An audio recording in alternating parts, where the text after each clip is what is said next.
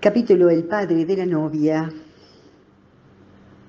A María y a Lorenzo les encantaba el verano, sin embargo, ese diciembre del año 1800 hubieran querido que no hubiese tanto sol, tanta luz diurna, tan escaso refugio, en suma, para un amor que los volvía cómplices desobedientes, infractores.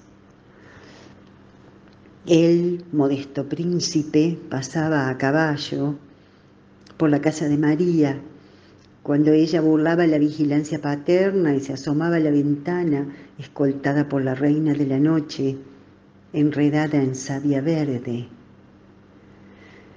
Dos folios amarillentos, tamaño A5, decimos ahora, dos folios amarillentos con letra manuscrita en tinta negra, algunos borrones y el viejo papel rasgado nos acercan a una historia, una historia en la que el padre de la novia no quería al novio y en la que además se pelearon el cura párroco y el alcalde, mientras María y Lorenzo solo buscaban la manera de estar juntos. Casi por milagro hoy accedemos a expedientes judiciales originados en la época colonial en estas tierras bañadas por el Cuarto Río.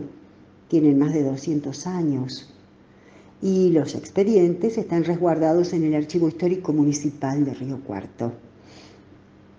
El encabezado de la carta del documento expresa, año 1800, 26 de diciembre, Villa de la Concepción, Don Roque Fredes contra Lorenzo Díaz por disenso. Bien, Don Roque Fredes, el padre de la novia, descendía de españoles y portaba apellido conocido, conocido en la región, sin ser rico, se las arreglaba bastante bien.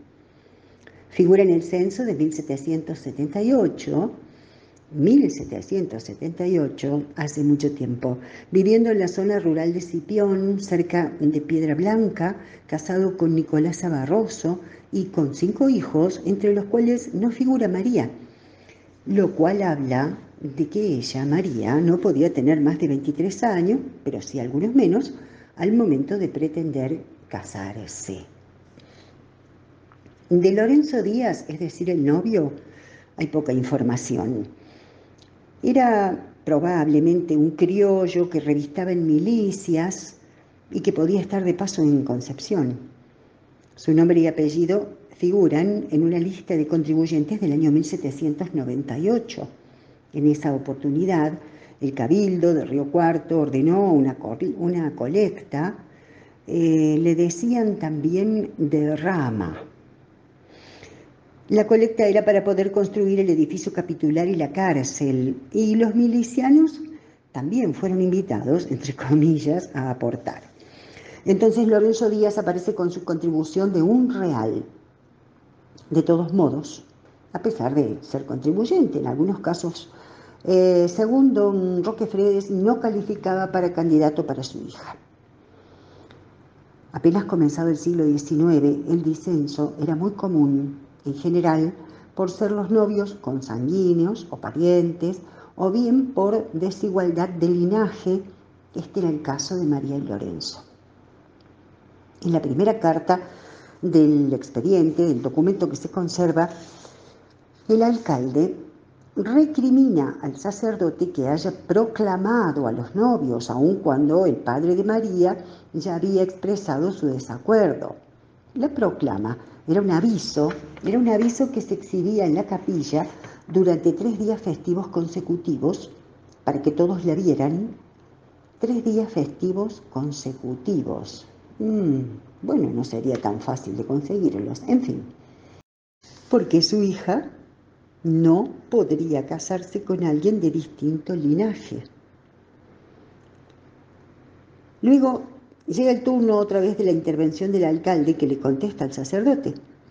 Mientras el, el verano, la proximidad de un nuevo año brindan más fuerza al amor joven.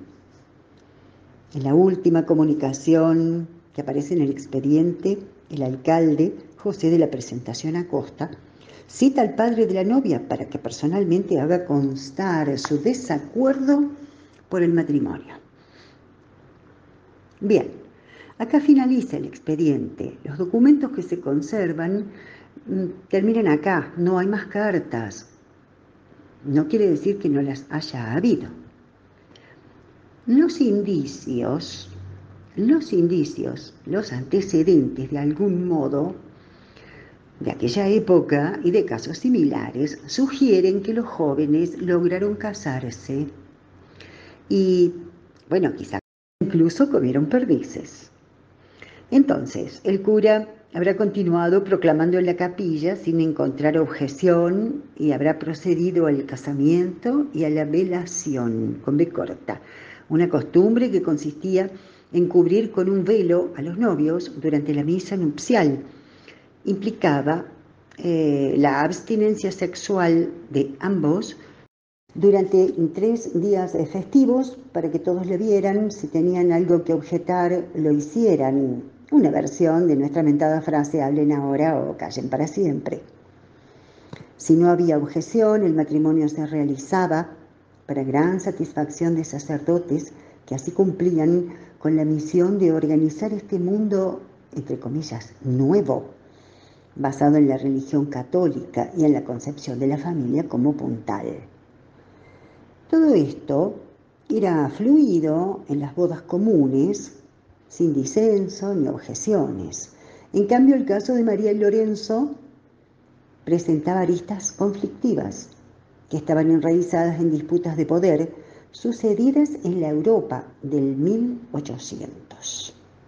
En efecto, la dinastía real de los Borbones consideró que la sociedad americana estaba desordenándose en virtud de casamientos desiguales.